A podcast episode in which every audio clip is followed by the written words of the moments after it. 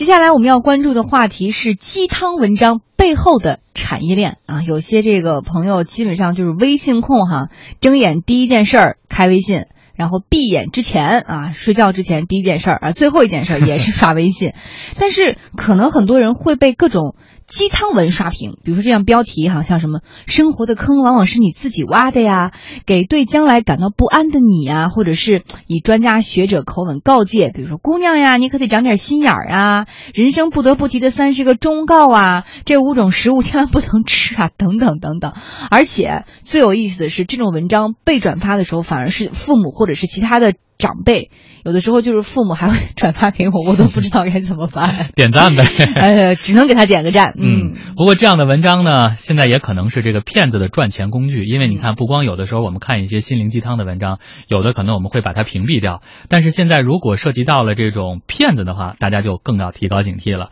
因为我们的记者也了解到呢，这个鸡汤的文章大多数都是由专门的微信公号或者是 App 等转发平台进行分发，注册人员呢再通过。转发这类附带广告的文章来获取分成的，每转发或者点击一次呢，大概是一分钱到六分钱。那么一篇我们经常说的十万加的文章，超过十万次以上的这种转发，那么它这个转发平台大概可以获得三万左右的灰色收入。赚钱可真容易哈！这记者发现呢，平台呢是用 QQ 进行联系的，没有留下相关的客服电话。我们的记者转呃辗转联系到了一位从业人员，对方通过微信告诉记者说，用户将文章分享到。朋友圈之，后只要有人阅读，系统会自动的统计这个阅读量。每次有效阅读，用户可以获得零点零一到零点零六元。如果有人在转发，那么阅读提成也同样分给注册用户。嗯。我们的记者在微信当中搜索，发现了大量转发的这种鸡汤文章，包括健康、育儿、风水和情感这样一些类型，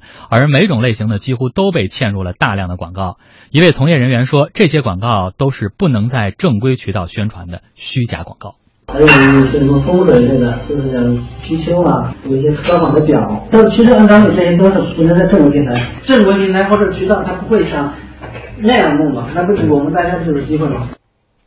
刚刚这位从业人员也说，一般呢都是一些保健品啊、风水之类的广告，就是因为这些不能在正规的渠道做，所以他们才有了机会。根据南方日报的报道呢，二零一五年的三月份，有一位广东的刘先生在网上花了一千七百六十块钱，买了一种叫做。血钻野燕麦的男性保健品，服用之后他就接到各种骚扰电话，不断有各种各样的总监呀、院长啊，以治病的借口让他买各种乱七八糟的药。而之后呢，出现的什么消保委人员、财务人员、经理等角色，就说前面出场的人有问题，然后要给老刘补偿什么的，但是。注意，在最后要让他交税。嗯，回到了传统的这种骗术了。就这样，在短短的几个月时间里呢，老刘大概汇了十四笔款，一共是五十四万多。然而呢，吃了这么久，一点效果都没有。最终，老刘还是报警了。警方经过两个月的调查，在广西南宁一举捣毁了这个诈骗团伙，一共抓获了十七人。为了骗老刘呢，诈骗团伙先后出动了八个人。嗯，那么一位转发平台从业人员告诉记者说，他们会要求点击或者是转发的人留下电话、姓名还有年龄等信息，这些信息他还可以再倒手卖给广告商，一条就能够卖到六十块钱。嗯嗯，怎么办，李总？对啊，因为这产业链。对这产业链，实际上大家都没有注意到啊！大家可能在随手的一个转发过程中，你可能就变成了这个产业链中给人家去积累财富的这样的一个推手。对，你还帮人数钱。对，因为呃，你转发的过程中你是得不到任何收益的，是那些注册的用户，也就是说那些转发平台，它是得到收益的。嗯，呃，你只不过呢是被他的那个标题，尤其是就是这种标题党的这种形式给他。忽悠了，嗯，然后呢，你在这个转发的过程中，可能你转发那篇文章本身也许有一定的阅读价值，但是它下面链接了一个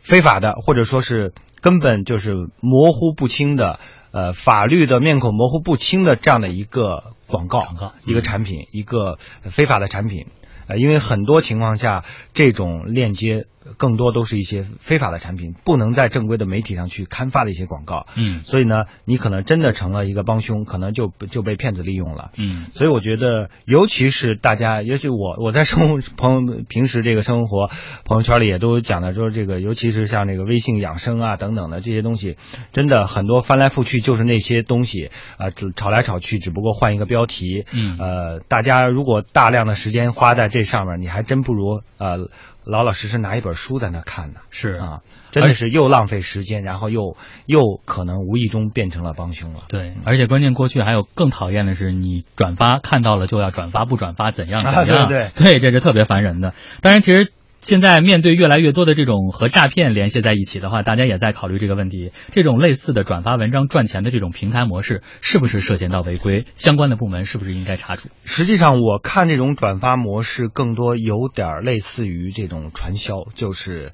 啊，因为它传销的一个很大的特征就是数人头。嗯，那你这个转发呢？呃，它是往往是用一种恶意的形式，然后呃，这个呃，这些消费者他认为是没有付出什么成本嘛，他就随手一转发，可能也没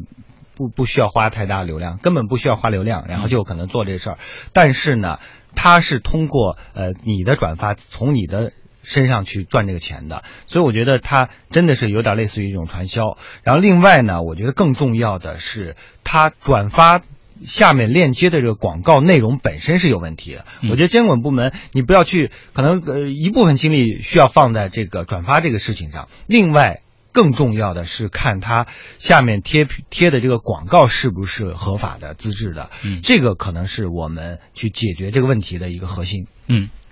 父母操劳了大半辈子，好想让他们来场环球旅行，让幸福的梦想从头开始吧！民生银行会定投会理财，祝您投向幸福人生，还有机会获得精美礼品哦！中国民生银行九五五六八，投资需谨慎。南华期货带您体验一站式金融服务，详询四零零八八八八九幺零。上班、购物、接送孩子，一路轻松；约会、旅行，释放激情，无所不能。全新高尔夫嘉旅，一辆车不止一种生活，一汽大众。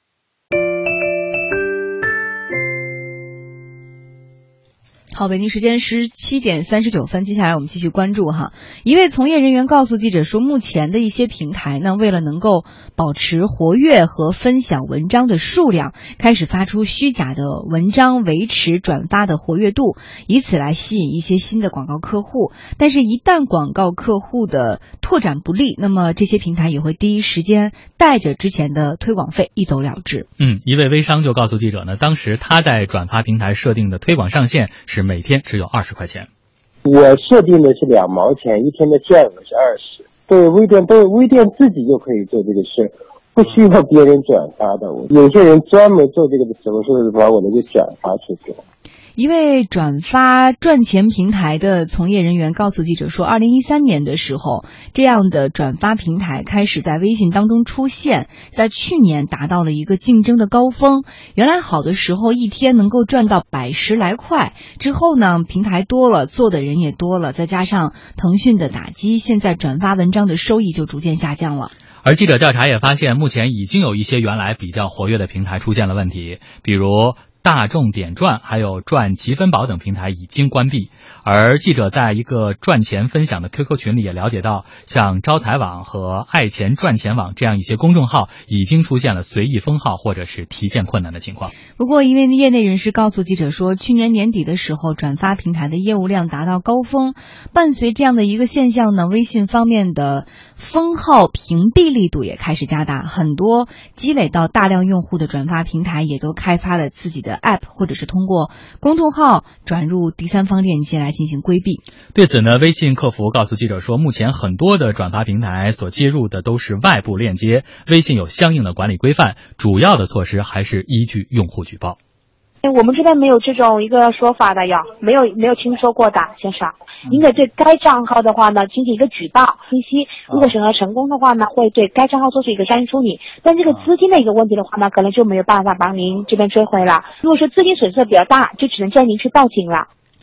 网络安全专家李铁生表示说，目前的这种转发平台呢，类似互联网时代的个人站长，手法也比较接近。有很多的小站去扒其他网站的内容，稍加修改之后再对外宣传，达到一定流量之后再去换广告。呃，以前呢，一些不正规的保健品，还有假冒伪劣商品的广告，现在就主要投放在一些小网站，而目前呢，他们已经转移阵地到了微信。朋友圈，嗯，李铁军说呢，现在对于这类 app 的监管已经不仅仅是漏洞，而是空白。程序本身不违法，但是利用程序干违法的事儿，而这方面呢又很难监管。所以面对这样的问题，类似的问题，我们到底应该怎么监管？基于外部链接的这种广告推广就没有管理办法对应吗？其实我觉得是有的，因为呃，实际上你这个我们也看到，包括现在很多的微信也好，其他一些这个社交平台的活跃度，为什么之所以下降呢？或者活跃度下降，就是因为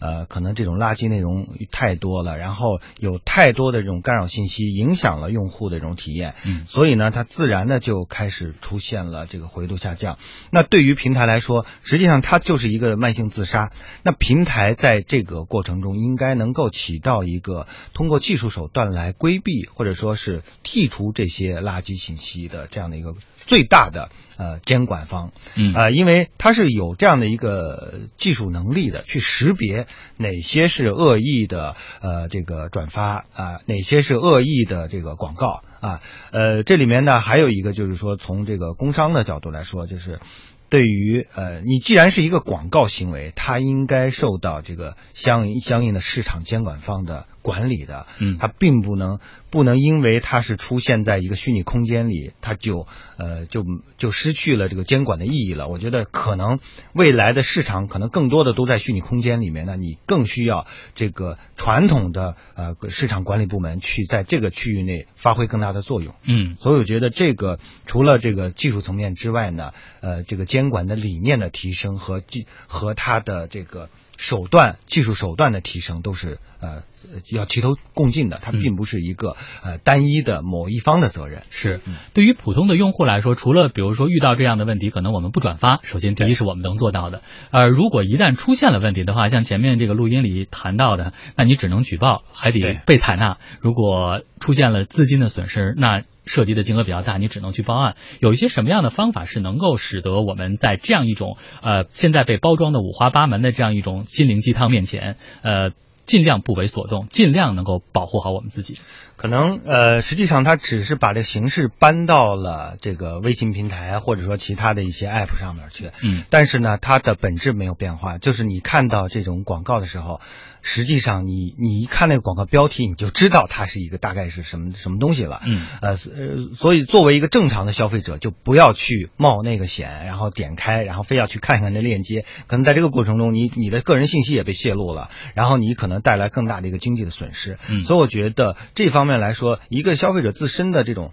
呃防范意识要提升。另外一个就是说，呃，大家在这个实，就是我觉得这个也是一个市场进化的过程，就是大家的。呃，看到的东西多了，然后呢，呃，相应的这个呃信息呃这个引导，就是由平台也好，是呃海量的信息的这个自然的这种呃净化的作用，呃，这个在这种冲刷之下，嗯，我觉得呃大家的这个识别能力也会不断的提升。对，两个方面，一方面是平台通过这个技术的手段可以。刷掉、屏蔽掉一些。另外，普通的用户随着我们见得多，包括媒体的不断的报道，大家对于这些这个诈骗的手段也是这个越来越清楚。所以不要上当，这是关键的。